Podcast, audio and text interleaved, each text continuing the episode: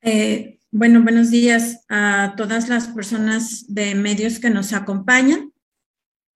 El día de hoy los hemos invitado a, esta presentación en medios, a esta conferencia internacional de mujeres feministas y voy a dar lectura a, nuestro posicionamiento, amén de que más adelante se puedan establecer las preguntas de, los compañeros.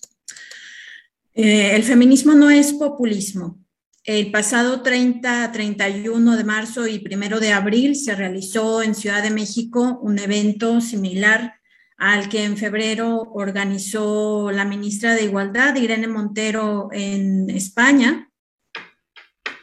Encaminados a ambos eventos a respaldar diversas acciones que desde el movimiento generista queer afectan severamente la integridad de la infancia y adolescencia además de destruir los logros alcanzados por el movimiento feminista para las mujeres en el mundo. Este encuentro... Está bien, amiga. Me metí a un... Como de lideresas mundiales, pretendió crear una internacional feminista utilizando el término feminismo, no obstante, eh, están proponiendo una agenda adversa a su teoría presente desde la ilustración como un eje de indicaciones en donde las mujeres están siempre en el centro y en donde se reconocen los derechos humanos tanto de ellas como de las niñas basados en el sexo.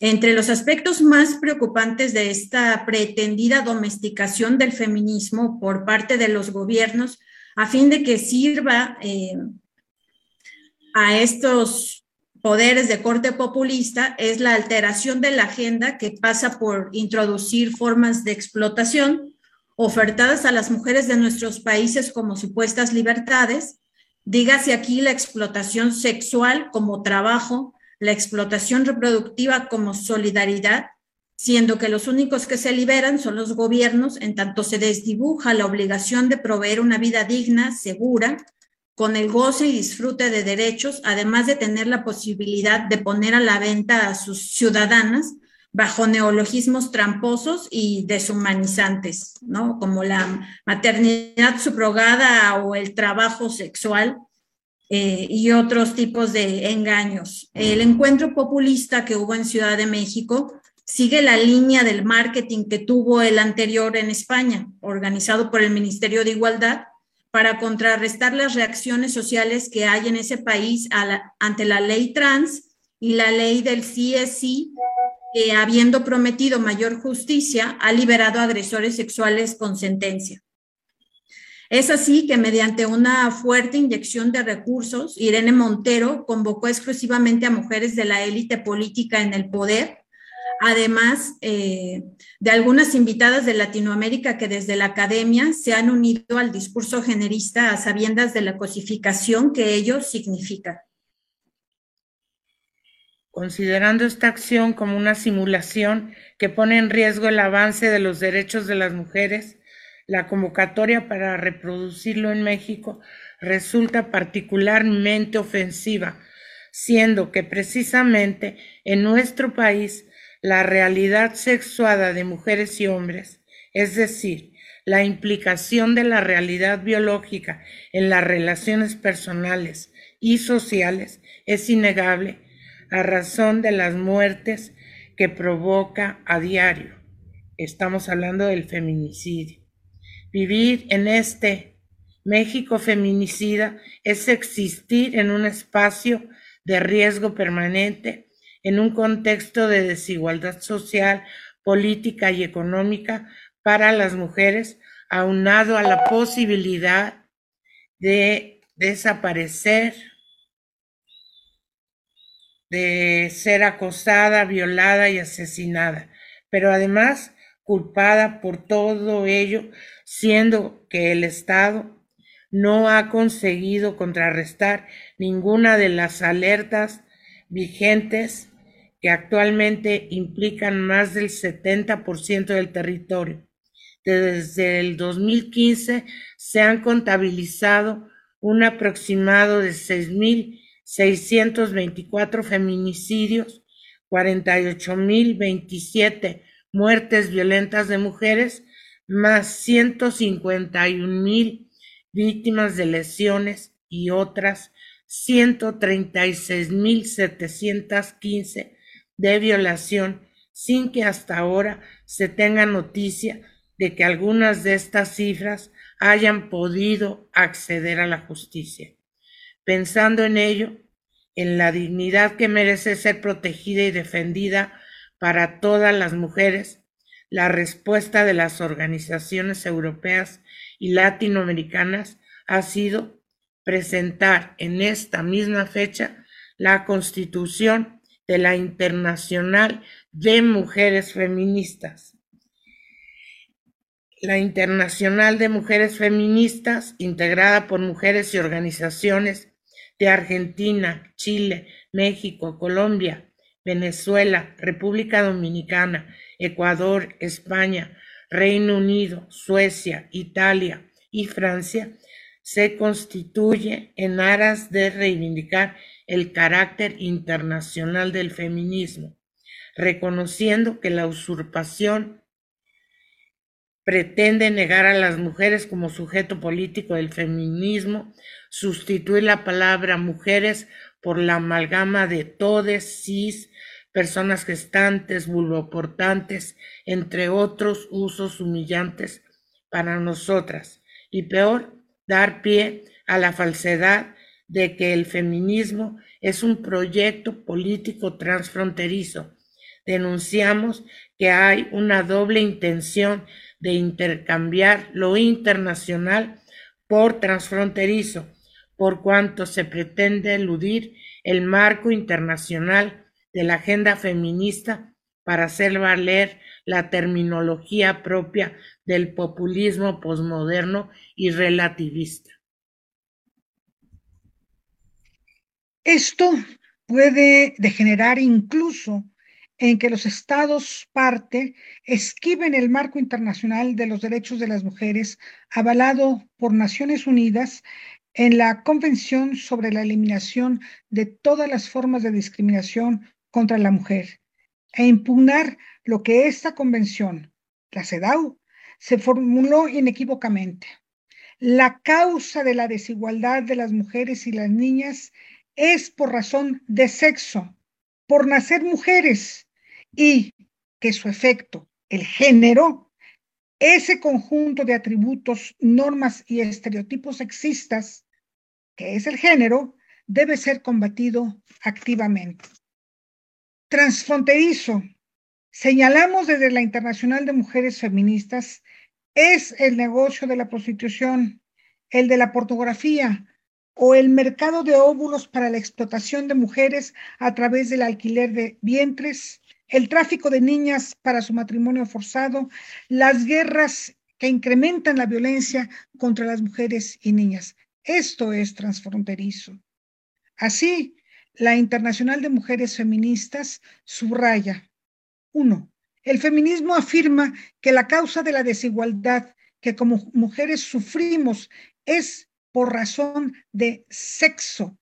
Por lo tanto, no es feminismo sustituir intencionalmente la categoría sexo por la falsa categoría identidad de género. No es feminismo afirmar la existencia de la identidad de género o creencia en que ser mujer es una elección y un sentimiento. El feminismo no divide por grupos identitarios, sino que universaliza por dignidad humana esencial. El feminismo se articula en una agenda de raíz abolicionista de la pornografía, la prostitución, los vientres de alquiler y del constructivismo social relativo al género. El feminismo denuncia las prácticas represivas de señalamiento y cancelación que el populismo está ejerciendo sobre las feministas por mantener una agenda feminista. El feminismo es una teoría política transformadora de la realidad con una agenda muy clara, no es una conjura de hermanas ni un sueño. Las feministas somos mujeres en lucha contra el patriarcado. pero también contra engaños, modas o falsas imitaciones. Desde la Internacional de Mujeres Feministas se defiende que esta es la única agenda internacional del feminismo y que cualquier otra cosa solo es un acto de impostura, un engaño que beneficia a determinadas funcionarias, pero que condena a la mayoría de las mujeres a una vida sin derechos. Vamos a continuación a escuchar a las compañeras desde España que nos van a presentar su posicionamiento. Adelante. Eh, buenas tardes eh, desde España.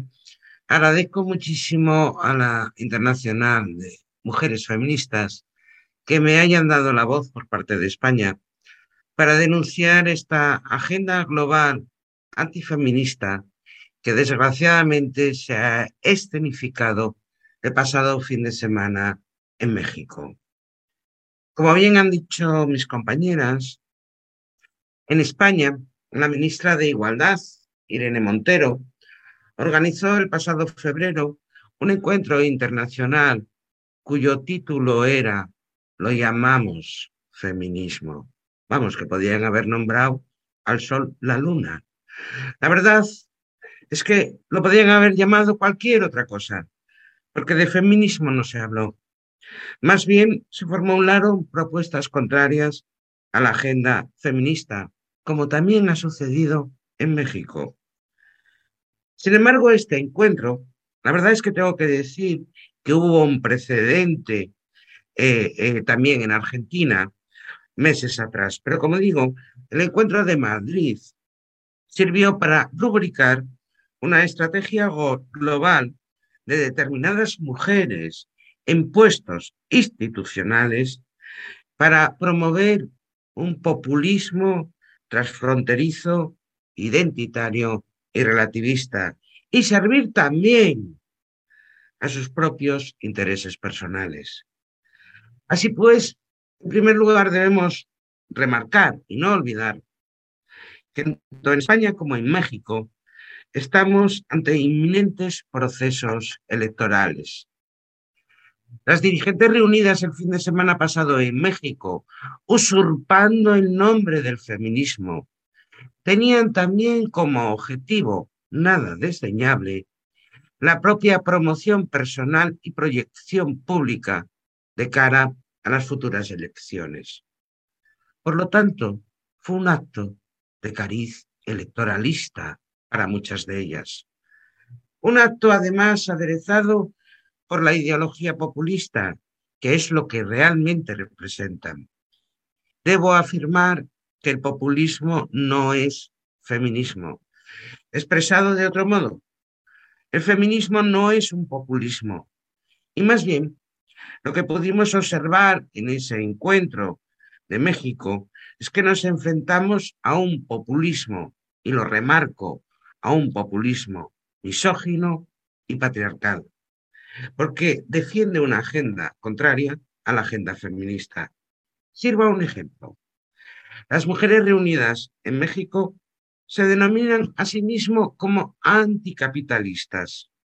Sin embargo, sus propuestas de agenda son propias de la agenda neoliberal. Defienden, por ejemplo, el negocio internacional de la pornografía y la, y la prostitución, a la que designan como trabajo sexual. Sin embargo, ambas prácticas se sustentan en la explotación esclavitud sexual de las mujeres. Defender la pornografía o la prostitución como trabajo no es anticapitalismo, es neoliberalismo sexual. Son favorables a su vez al negocio del mercado de óvulos y la del alquiler de vientres. Desgraciadamente, asistimos tanto en España como en América Latina al debate de regular favorablemente esta práctica de vientres de alquiler, alentada para nuestro sonrojo como feministas por partidos o gobiernos supuestamente progresistas. Así pues, en vez de combatir la esclavitud reproductiva de las mujeres y el tráfico transfronterizo de criaturas recién nacidas, se, alienta el negocio de las agencias de intermediación, clínicas y despachos de abogados. Esto no es anticapitalismo, es neoliberalismo reproductivo. Por último, como saben, en España se ha, se ha aprobado también recientemente la mal denominada ley trans, que obedece a una estrategia global donde populismo identitario y el capital se dan la mano. Bajo la creencia metafísica en la identidad de género, no solo se procede a borrar jurídica y biológicamente a las mujeres, como ya han expresado mis compañeras, sino que se está alentando a nivel global el negocio de las grandes multinacionales farmacéuticas y empresas biotecnológicas. Mediante irreversibles procesos de hormonación y promesas quirúrgicas de emular el sexo contrario al de nacimiento, está convirtiendo, por ejemplo, a los menores, mayoritariamente hemos de recordar que son niñas, en cobayas al servicio del neoliberalismo identitario trans. Quisiera acabar reafirmando que las feministas somos mujeres en lucha contra el patriarcado, pero también contra el postureo e imposturas, como la acaecida en México el pasado fin de semana. Muchas gracias desde España.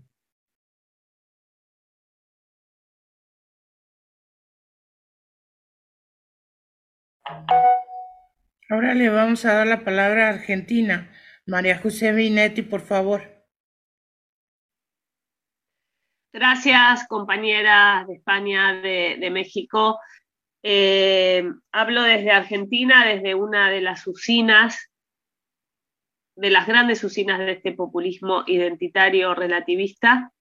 Eh, Argentina ocupa un lugar de liderazgo en esta agenda eh, y Latinoamérica está en una situación de máxima, extrema vulnerabilidad. Estamos en el continente más desigual del mundo, el más violento para las mujeres, el más peligroso para nuestras niñas, eh, donde la mitad de las mujeres además son pobres. Estamos frente totalmente desprovistas y, vulnerables frente a un mercado global que está buscando nuevas materias primas de donde extraer beneficios para el norte global. Y esas materias primas somos hoy las mujeres. Para esto, para convertirnos en materia prima al servicio del patriarcado, del capitalismo, de la explotación, lo que quieren hacer es borrarnos como mujeres, borrar que somos mujeres, borrar que somos madres y hacer de cuenta que somos autoidentificaciones, eh, que somos partes de cuerpo, que somos órganos, que somos características sexuales, que somos expresiones de género. Hay un plan global para instalar esto del cual esta internacional feminista que se reunió el fin de semana pasado es un, ejemplo de cómo están operando para implantar esta agenda a nivel global desde las mismas usinas del poder. Eh, usinas que además eh, vienen financiadas, no sabemos quiénes son los que, los que están promoviendo y financiando estos eventos, eh, los estados y los estados con, con nuestro dinero, con el dinero de corporaciones, etcétera, em, así implantan esta agenda desde el poder mismo, desde la ONU, desde los estados nacionales, desde una mega financiación que busca entonces reducirnos a las mujeres a partes, identidades, eh, para comprar y vender cuerpos, comprar y vender sexos, comprar y vender eh, géneros. Esta, esta organización en germen es un intento de despertar de despertar y de, convocar a todas nuestras hermanas, nuestros países. Dejas el eh, dulce, el pastel. Que reaccionemos a tiempo. Tenemos que reaccionar a tiempo porque dentro de poco va a ser muy tarde. Así que celebro este internacional feminista, eh, me sumo a los esfuerzos desde Argentina, desde Buenos Aires, y vamos juntas por nuestros derechos, por las mujeres y por las niñas. Gracias. Por ahí hay un micrófono abierto. Les pedimos que cuiden eh, quien, lo tiene abierto por ahí. Y vamos a dar la palabra a quien nos acompaña desde Colombia. Buenos días, compañeras. Muchas gracias. Es un honor para nosotras eh, hacer parte de este movimiento internacional. Eh, quiero saber si me escuchan bien. Perfecto, bueno, en consonancia a todo lo que han dicho pues las compañeras españolas y las compañeras mexicanas, también queremos resaltar la grave situación económica de las mujeres y el grave problema de trata que aún es inatendido por el gobierno. Eh, y eh, queremos denunciar también los intentos em, legislativos que buscan legalizar las prácticas explotadoras del cuerpo de las mujeres, como son la explotación reproductiva y sexual.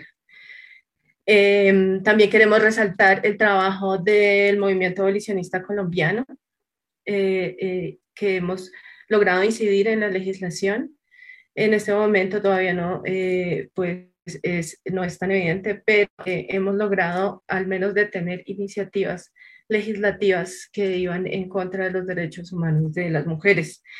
Em, sin embargo, queremos denunciar que eh, el progresismo liberal em, y pues sus representantes políticos en Colombia eh, todavía no toman una, no, no toman una posición categórica en contra de la explotación de las mujeres y sí permiten em, pues que prosperen industrias eh, como eh, la pornografía, la prostitución y específicamente está prosperando mucho en Colombia eh, la prostitución vía virtual, el webcam, eh, goza de una legitimidad social muy grande, como está pasando pues en el resto de Latinoamérica, en el resto de países donde las mujeres jóvenes están empobrecidas y sin ninguna oportunidad laboral ni de, digamos, educación. Entonces, nosotras adherimos aquí a la Internacional Feminista para recordarle, pues, a, eh, llamar la atención también del gobierno colombiano y exigirle que eh, se posicione en favor de los derechos eh, de las mujeres y las niñas y de los bebés y los niños también de vivir libres de violencia y explotación sexual. Em, les agradecemos mucho por este impulso. Muchas gracias. Gracias, Victoria. Ahora vamos con las compañeras que nos acompañan desde Chile. Hola, ¿me escuchan bien? Bien. Bueno. En Chile poco a poco se ha ido instalando eh, progresivamente el cambio de visión de lo que es la concepción de ser mujer eh, ha ido paulatinamente abarcando desde educación hasta medicina, en el deporte. Esto se está trabajando a partir de la ley 21.120. Acá en Chile eh, está vigente desde el año 2018, pero últimamente ha tenido este boom mediático, ¿cierto?, de todo lo que es transgenerista. Eh, mandata, ¿cierto?, esta ley a los establecimientos de educación desde la inicial hasta la superior, así como también en todos los centros de capacitación, a informar en el momento mismo de la inscripción la posibilidad de poder registrar algún nombre o género distintos a los que aparecen en los documentos de identidad del estudiante. Con esto estamos hablando de normalizar esta propuesta del corporativismo, perdón, de las identidades desde la primera infancia. Estas iniciativas invitan a nuestros legisladores a trabajar en función del borrado del sujeto jurídico mujer convirtiéndolo en un sentir, en una identidad o una performance. De esta manera, desde algunos documentos institucionales se nos reduce a ser personas menstruantes, personas con cuello uterino o personas con vulva. El objetivo de estas políticas públicas no es otro más que desterrarnos de nuestra historia y diluirnos en un infinito de identidades sentidas donde la biología y nuestros procesos físicos pasan a ser un discurso de odio, Debemos obedecer a mentiras a científicas y manipulaciones emocionales para dar vuelta la cara e ignorar la usurpación de nuestros derechos.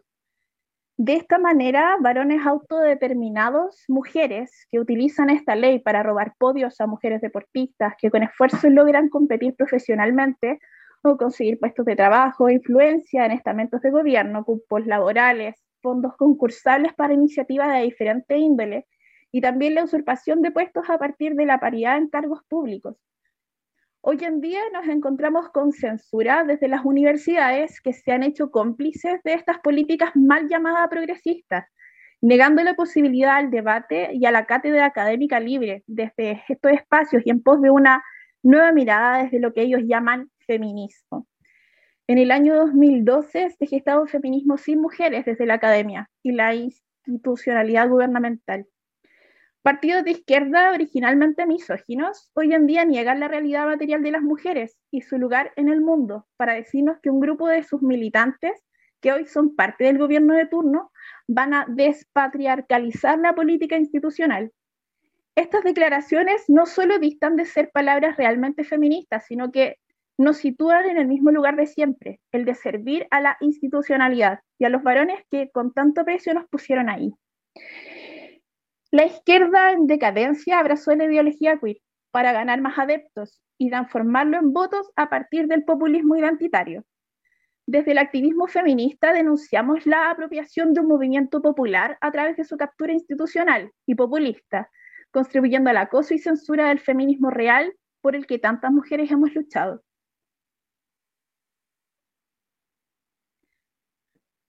Muchas gracias, Victoria. Ahora vamos con Alicilena Pérez Duarte para cerrar. Muchas gracias. Agradecemos profundamente a los medios de comunicación que han atendido el llamado de esta mañana. Estaremos presentes en la agenda pública de manera constante. Desde el feminismo no existen las mujeres de segunda, ni se concibe la existencia de mujeres objeto destinadas para la esclavitud moderna, cualquiera que ésta se inventen. Debido a ello, vamos a nombrar las realidades a las que se enfrentan las mujeres de nuestros países, siendo que consideramos indispensable resolver las problemáticas que aquí se han expuesto. Omisiones y faltas de los gobiernos a sus deberes de cara al derecho internacional de los derechos humanos y a nuestras propias constituciones. En la medida del Estado democrático está necesariamente el nivel del reconocimiento que tiene la mitad de su población, conformada por nosotras. Allí donde se desarrolla la vida cotidiana de las mujeres es en donde se ve si existe o no un proyecto para ellas, para nosotras. Y si no hay sitio para su dignidad, si existe represión, violencia, desplazamiento, si los derechos no salen de la letra, ¿el Estado sirve? Muchas gracias por su acompañamiento. Abrimos el micrófono para compañeras de medios de comunicación. ¿Alguien que tenga una pregunta?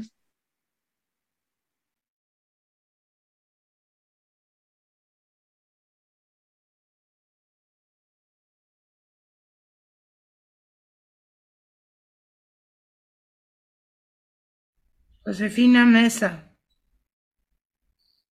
Tienes la voz. Pero aparte pido disculpas por no poder prender mi cámara porque se me ya no podría seguir en el Zoom.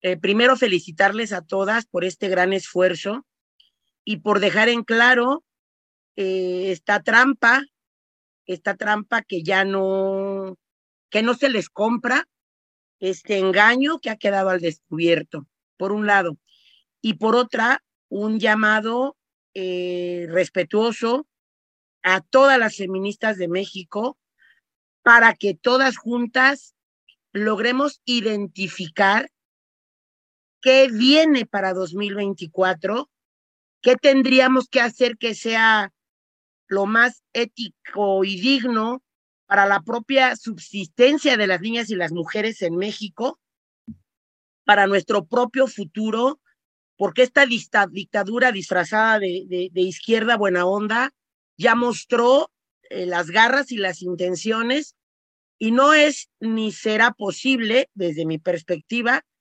que no lo observemos y que no tomemos decisiones juntas, de manera conjunta. Le reconozco a las compañeras que están aquí de otros países. Yo sigo al pendiente de ver en qué puedo sumar con mi, con mi granito de arena y decirles que no hay descanso, no nos dejan descansar. Cuando creemos que estamos un poquito tranquilas por alguna agenda que ya nos desgastó, nos viene el siguiente golpazo y además nosotras seguimos haciendo esta defensa de los derechos desde nuestros propios recursos económicos, mientras hay compañeras que cómodamente están trabajando en, la en las instituciones y bueno, eso lo respeto porque se lo han ganado, pero están siendo cómplices de, de, estos eh, señores que, están, que pretenden cristalizar un sinfín de acciones para convertir a México en una dictadura en, esa dictadura que han venido eh, tratando de, perfeccionar para ellos mismos para poder sostenerse en el poder.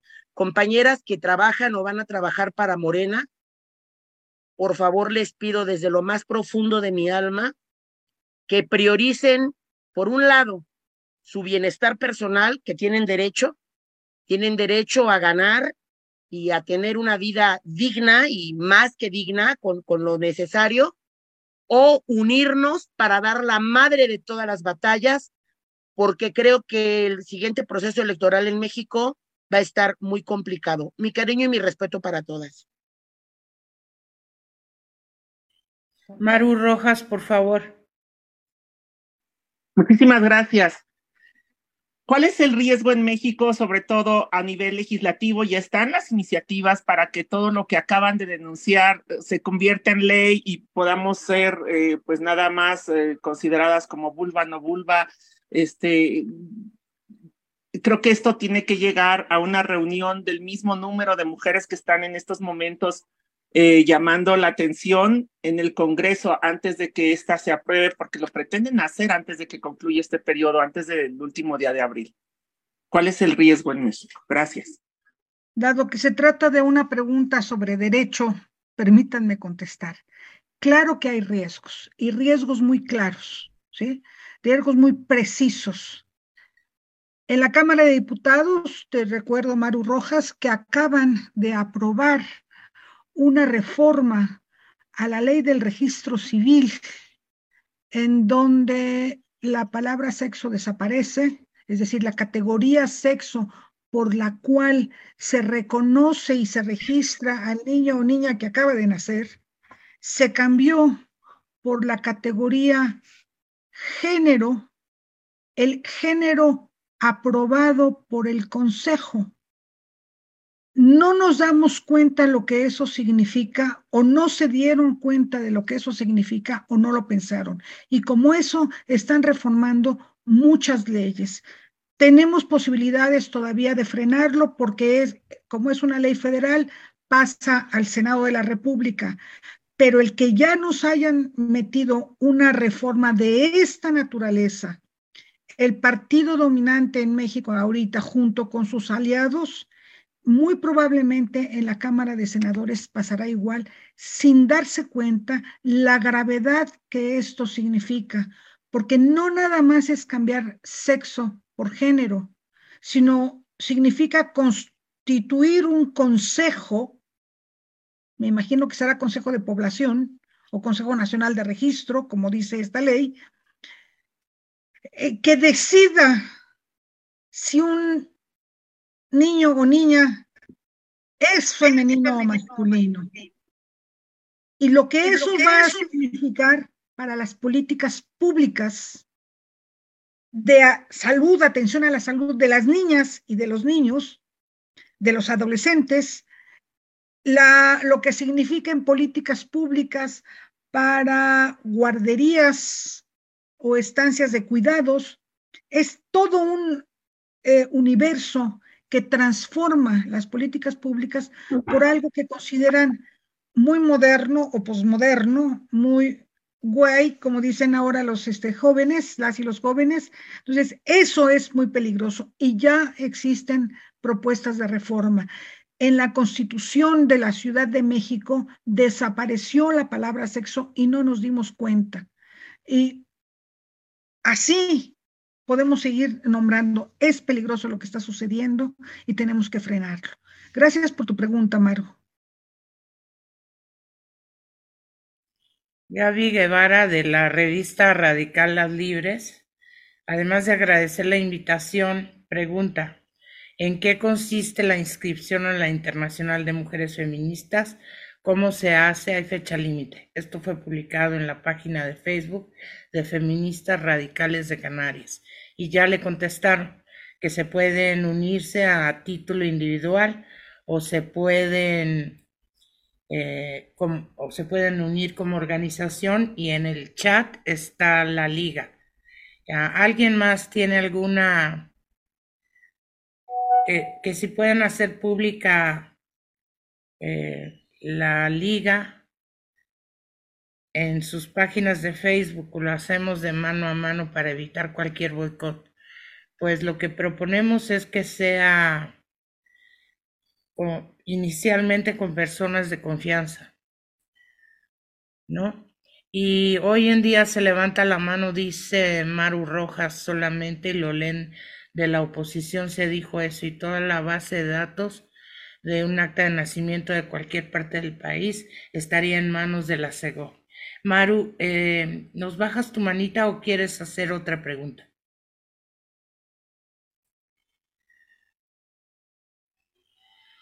Por favor, a ver, de Lupita de CEN México, que la jefa de gobierno de la Ciudad de México, Claudia Sheinbaum, llamó la propuesta de su feminismo como feminismo social. ¿Se podría dar un feminismo así? Alicia, ¿le contestas? Feminismo social.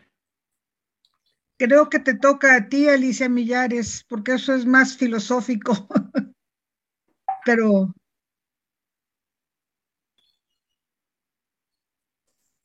La tendencia a las etiquetas no dicen, no dicen absolutamente nada.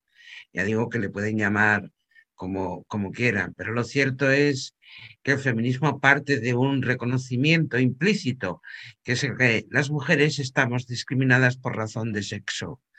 Y como bien ha contado y ha descrito anteriormente mi tocaya Alicia, lo cierto es que en la mayor parte de los países la tentativa es la misma que ha descrito Alicia para México, que es realmente erradicar la categoría sexo como categoría, como categoría jurídica, siguiendo los mandatos eh, de Yogyakarta.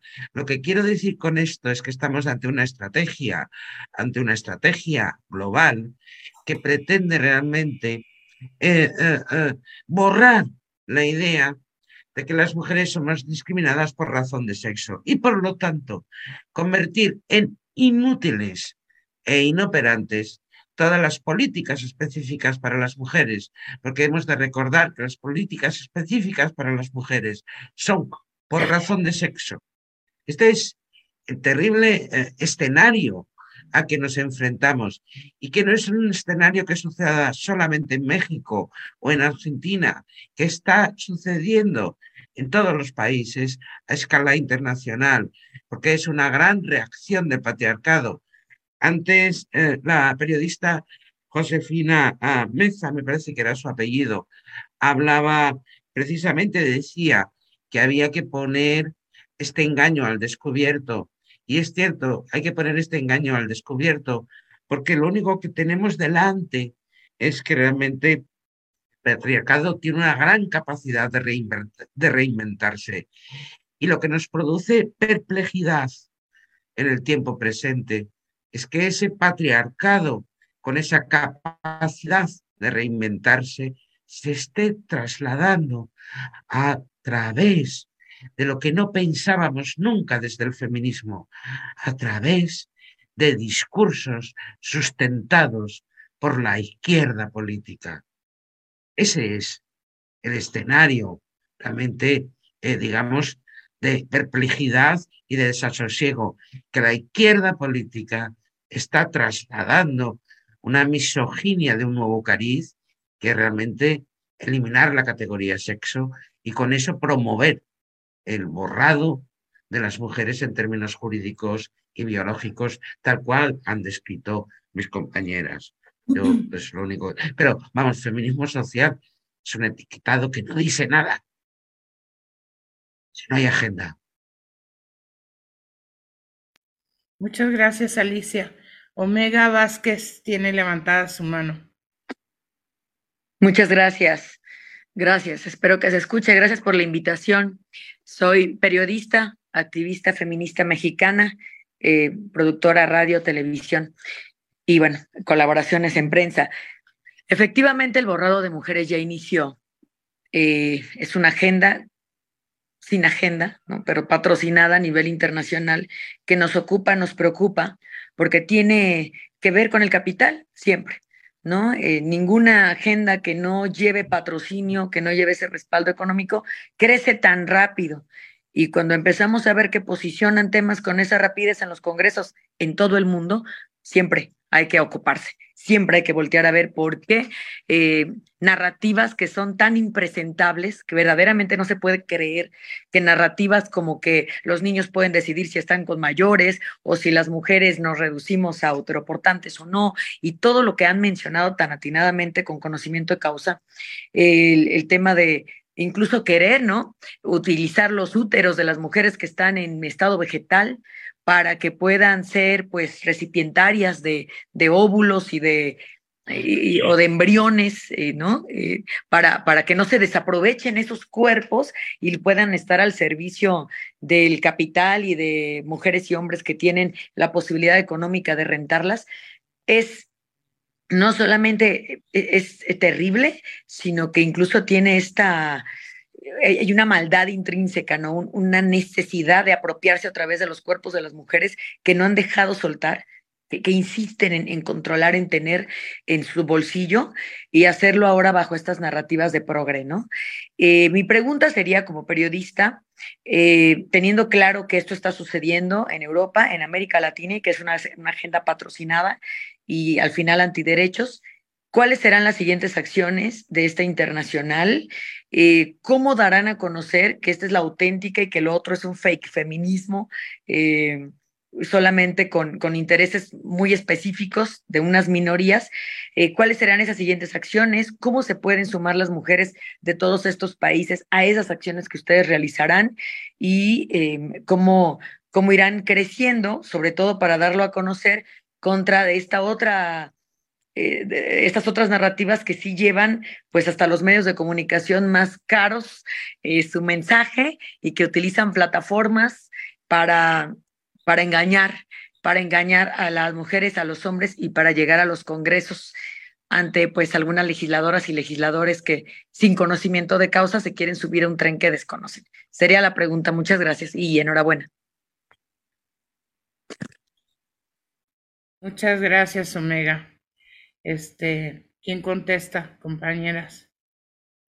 Bueno, a mí solamente me gustaría decir, Omega, mm, me ha encantado tu expresión, te la voy a copiar, ¿eh? Una agenda sin agenda, porque me parece que es la definición perfecta eh, de, lo que está, de lo que está sucediendo. Yo creo que la Internacional de Mujeres Feministas irá cada vez eh, engrosando a mayor número de mujeres feministas y a mayor número de países, porque en cierto sentido el delirio, el delirio de muchas de las propuestas legislativas de esa agenda sin agenda, soy optimista. Creo que terminará ah, cayendo por su propio peso porque realmente eh, eh, desde el feminismo se está argumentando en cada una de las grandes patas de esa agenda sin agenda, que es la prostitución, la práctica del alquiler de vientres y las leyes de identidad de género. Y se está argumentando.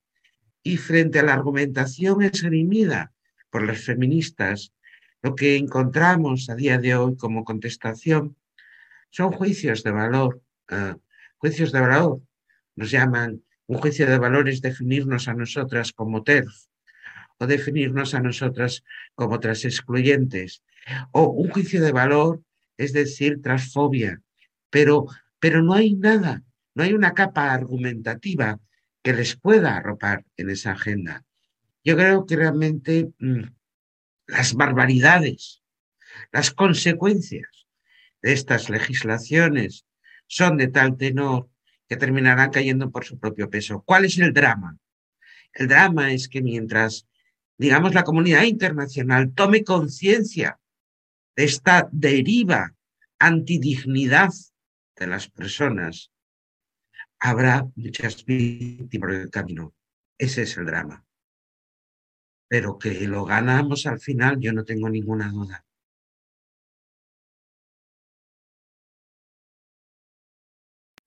Gracias, Alicia. Dice Yuren Frías. Claudia tiene, Claudia tiene la palabra. Ah, sí, Claudia. Eh, bueno, eh, a mí me parece importante establecer, eh, sumando a lo que comentó la, comentó la doctora Alicia, la importancia de la categoría sexual desde los documentos administrativos de reconocimiento de menores de edad hasta su desdibujamiento de la legislación, de la legislación de la igualdad y de la legislación como la Ley General de Acceso, pero además como circunstancia administrativa, por ejemplo, para establecer estadística desde el INEGI. ¿Qué se borra si borras la diferencia entre hombres y mujeres? Pues todo. O sea, toda la incipiente eh, estadística que hay de la incidencia delictiva de los delitos contra las mujeres, porque la, eh, al momento en que se divide eh, la circunstancia es por el sexo, ¿sí? O sea, la estadística que nos da INEGI con perspectiva de género, que es una obligación internacional que deviene de la CEDAW y de la Belém do Pará, que es una obligación de convención internacional, eh, no se estaría cumpliendo, ¿no? Las, eh, las informaciones respecto de cómo vamos las mujeres en los temas de alcance de derechos que tiene INEGI deviene de esos compromisos. Los datos que se nos otorgan de la ENDIDE de 2011 y esta que acaba de salir, de que más del 70% de las mujeres que viven en México han padecido una forma de violencia, deviene de la diferenciación del sexo. Es decir, no tenemos que saber cuántos hombres y cuántas mujeres, no solamente por cuestión jurídica, por política. Es decir, ¿cómo voy a saber cuántas enfermas de cáncer hay? ¿cómo voy a saber cuántas muertes maternas está habiendo? ¿Sí? Es decir, a la base de los derechos, la base de, estadística de datos que nos proveen los derechos a las mujeres en los países deviene de los acuerdos internacionales de visibilizar a las mujeres, que son logros feministas que vienen trabajándose desde mediados del siglo pasado. Entonces, ¿qué se borra? Pues todo, ¿sí? Y la otra parte que está en la discusión es eh, que no hay en el marco teórico de la discriminación, no ha habido en la historia de este reconocimiento de grupos eh, en situación de vulnerabilidad ningún grupo que haya pedido el borrado y la inexistencia de otro para en categoría de derecho humano. Eso está fuera de la realidad jurídica y es, eh, por tanto, pues discurso vacío. Lo que hemos estado tratando de discutir en esta conferencia es que los puntos de denuncia que tenemos en común todos los países de la región y que ya nos, nos compartió Alicia el contexto que está viendo en España y la muestra es que vino Irene Montero y la metieron al segundo municipio más, al segundo municipio más feminicida de México, que es Iztapalapa, ¿no? Y yo creo que esa ha sido la única mujer desde hace décadas que ha tenido seguridad allí, porque no la tiene ninguna mujer, ¿no? Y que se ha implicado en cuestiones de política una funcionaria extranjera sin que nadie le pare los pies, sin que nadie le diga nada para cortar y pinchar qué se decide en México, y además de ello legitimar la omisión que está haciendo el Mujeres y la CONAVIM y todas las funcionarias encargadas de cumplir con la política de género del partido que está en el gobierno incluyendo la política exterior y la interna. Entonces ahí, ¿contra qué estamos en este momento? Son cinco puntos eh, exactos. ¿Contra qué nos estamos posicionando y qué vamos a ir compartiendo en la página que está ahorita en el chat? Es eh, la página de nosotras, estaría siendo la de la Alianza de las Mujeres. Permítanme, ahorita se los comparto. Es internacionalfeminista.info. Sí, ahí se pueden sumar en tanto personal como desde eh, sus organizaciones. Quiero cerrar con esto. Eh, estamos denunciando la explotación sexual, ¿no? Eh, que encuentra asidero en la trata de personas y la pornografía, pero también en esta simulación y en estas propuestas jurídicas de que la condición de prostitución es digna para las mujeres y que le podemos llamar trabajo sexual y lavarnos las manos de la política que no hace el país para que las mujeres no tengan que ser violadas a cambio de un billete para poder alimentar a su familia. Eh, de las iniciativas legales de los vientres de alquiler que hoy están en Tabasco, en Sinaloa, ¿no? Y en donde, bajo este eufemismo de gestación subrogada, se está exponiendo a los niños y niñas a ser entregados a compradores extranjeros o con dinero y a explotar la necesidad de las mujeres. Esa no es el reconocimiento de los derechos humanos de las mexicanas. El nivel de violencia que están padeciendo las mujeres derivado de este estado fallido que no puede contrarrestar las fuerzas criminales que están abatiendo los territorios y que están poniendo en peligro especialmente a las mujeres indígenas del país, que se están quedando sin voz. La propuesta esta de desdibujar del contexto jurídico y político a las, a las mujeres, sobre pretexto de que su, nuestra existencia, ¿no? nuestra biología es un privilegio. Me parece que cualquiera que haya escuchado a una madre el testimonio de una madre cuya hija le han asesinado por los miles de feminicidios que no se han resuelto en el país, podrán saber de qué consiste el privilegio de ser, de ser mujer y vivir aquí, ¿no? Y la otra parte es esta omisión que está viendo en los estados, o sea, está encajando bien el discurso queer y está teniendo dinero y apoyo y ese simulado feminismo que no lo es, porque le lava las manos a los estados de cumplir sus obligaciones internacionales. Y entonces allí ya no hay, nadie tiene que hacer nada porque pues ya está todo dicho y todos somos lo que cada quien se le ocurra, ¿no? Esta es la agenda que estamos denunciando y la vamos a ir compartiendo por país para cada situación que se esté presentando.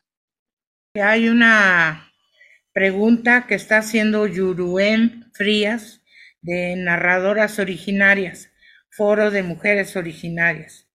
Pregunta que si se llevarán a cabo mesas de trabajo desde la Internacional de Mujeres Feministas que busquen socializar esta información. En Foro de Mujeres agradeceríamos que existiera esta posibilidad.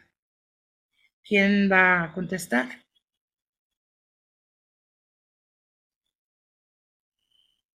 Tú, este. Así Elena, tú. Sí, sí, ok, está bien, Tere. desde luego, la idea es esa. La idea es reunirnos, porque como lo dice el nombre de ustedes, eh, la narrativa de las mujeres es lo que nos ha hecho avanzar. El conjunto de nuestras propias narrativas, de nuestras propias experiencias, es lo que, ha, lo, que nos ha fortalecido y ese sería el camino que incluso responde también a la otra pregunta de que, qué vamos a hacer a partir de aquí. Me parece que la, además de resistir, como hemos hecho las mujeres desde los inicios de la humanidad, eh, es precisamente escucharnos y narrar. Y en la narrativa va la construcción, el, acumular nuestras propias necesidades para luego transformarlas en política pública. A mí me parece, eh, y desde luego este, yo también agradecería que nos juntáramos más para llevar a cabo este, la socialización, no solo de la información que estamos dando en el aquí y el ahora, sino la información que va a seguirse generando. Porque ya Claudia mencionó algunas otras eh, reformas legislativas que pasaron como si no tuvieran ninguna consecuencia.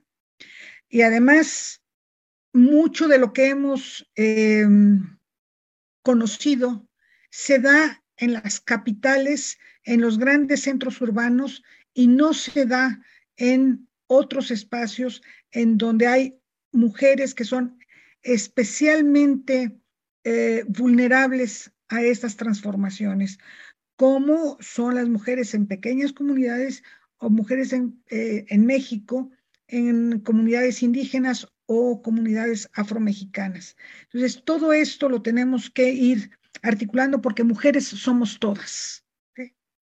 Gracias. Adelante con tu pregunta, Mar Barragán. Hola, em, Marta Barragán, feminista, caricaturista, abolicionista. Eh, me preocupan dos cosas y, preguntaría cómo colaborar y contribuir. Em, y también estoy ahora como me participé en esta cosa de grupo asesor de ONU Mujeres y desde el primer día coloqué el tema, este tema que debería de ser dialogado, dado que he visto que está muy... Yo hasta ahorita no tengo claridad cuál es la postura de la ONU, a veces las veo hacia un lado y a veces las veo hacia otro, y se hizo el planteamiento de abrir un diálogo eh, para que pudiera clarificarse y, y, montar muy clara nuestra agenda. Ese sería uno.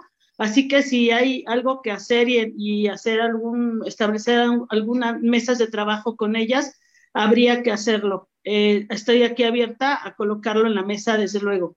Y por otro lado, eh, ahorita, ahorita, ahorita en este momento, hace unos minutos, acaba de lanzar la, la, otra internacional y entre comillas feminista, que dicen que, que están lanzando el, el, aborto, el derecho al aborto en todo el país como una iniciativa propia. Y estoy observando que eso es algo que hacen continuamente. Se apropian de nuestras luchas que no les costaron ni un peso, ni una caminata, ni una vida, porque hay luchas que han costado vidas, y se las apropian. Entonces, eh, igual sería ir reivindicando y comunicando qué se ha hecho el movimiento feminista, quiénes somos, qué hacemos, cuáles colectivas existen, porque se están apropiando de nuestras luchas. Nosotras trabajamos y ellos se ponen el, se ponen el moño y se colocan como un avance, lo cual no es cierto. Y eso eh, invisibiliza la labor de todas, de todas las mujeres que estamos luchando. Entonces, aquí están mis manos y me atenta la agenda para, uno, comunicar lo que hacemos las feministas, dos, comunicar lo que, comunicar lo que se está haciendo en esta agenda con claridad y seguir, y seguir con la pedagogía desde de, la, perspectiva de género como categoría, no generista como lo están poniendo ellos y, y ellas, y este, porque sigue habiendo mucha confusión en todos lados. Y efectivamente, mucho trabajo territorial, en lo cual pondríamos a la orden a la Red Nacional de Mujeres Defensoras de la Paridad en todo, que tiene representación en en, en, 20, en 20 capítulos, 22 capítulos del país, 27. Gracias. Muchas gracias, Mar. Y ahora para cerrar ya al, bueno. Yo quisiera comentar algo, si es posible. María José, primero va a ir Victoria y tú vas a cerrar la conferencia. ¿Sale? María Victoria. Gracias, compañeras. Eh, bueno, yo quería acomodar unas, completar un poco unas respuestas a las preguntas que veo. Em, en primer lugar, el, nosotras nos constituimos a partir también del trabajo de base de diversas organizaciones que estamos aquí y lo primero que podemos hacer es reconocerlo.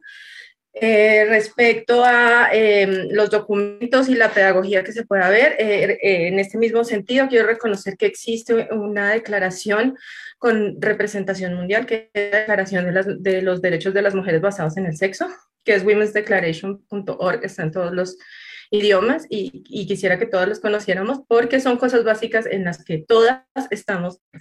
Entonces, em, también eh, quisiera eh, resaltar la importancia de conocer instrumentos internacionales como la CEDAW, específicamente la recomendación 38 de 2020 y la resolución de 2022.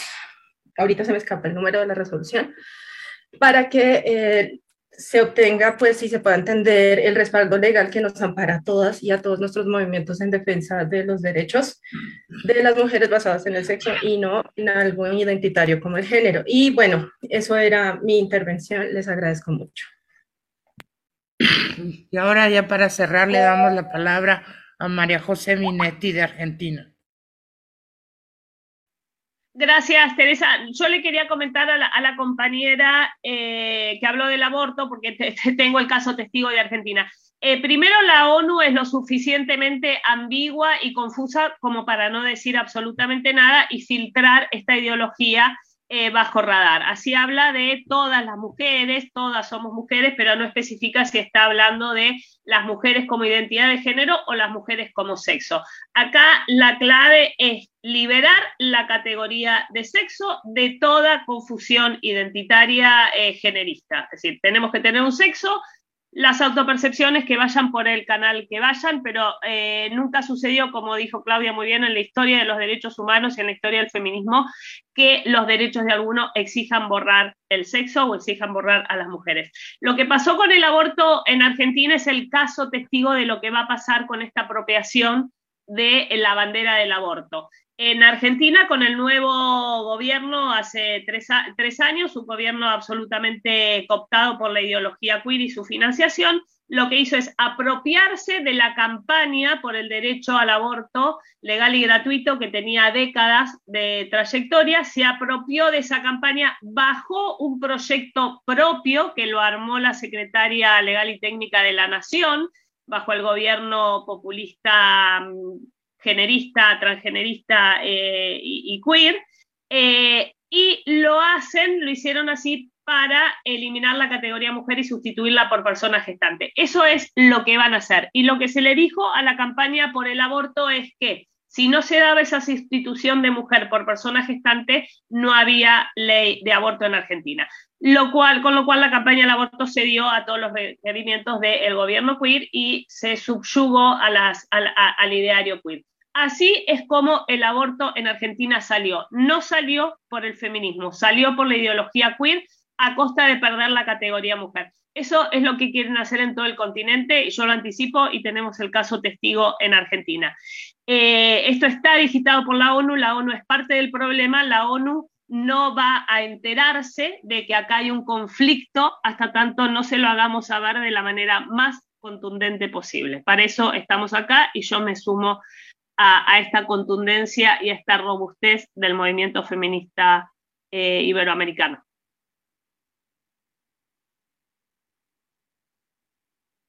Entonces, eh, les damos las gracias a todas las compañeras de medios que nos acompañaron el día de hoy y a todas las compañeras participantes en la Internacional de Mujeres Feministas. En breve más tarde les vamos a hacer llegar el boletín de prensa y pues esto no se ha terminado. Bien dice la maestra Claudia Espinosa Almaguer que ninguna de las funcionarias que participaron en este evento y que estamos denunciando tienen trayectoria feminista, porque todas son funcionarias de gobierno, especialmente las de México. Y claramente dejaron ver que su feminismo, el objetivo de su feminismo es la disputa del poder. Eh, esta conferencia de prensa va a quedar en el YouTube de DBR Radio y también en, la página de, de la Internacional de Mujeres Feministas. Entonces, eh, pues les mando, les agradecemos a todas su presencia y, y pues hasta la próxima.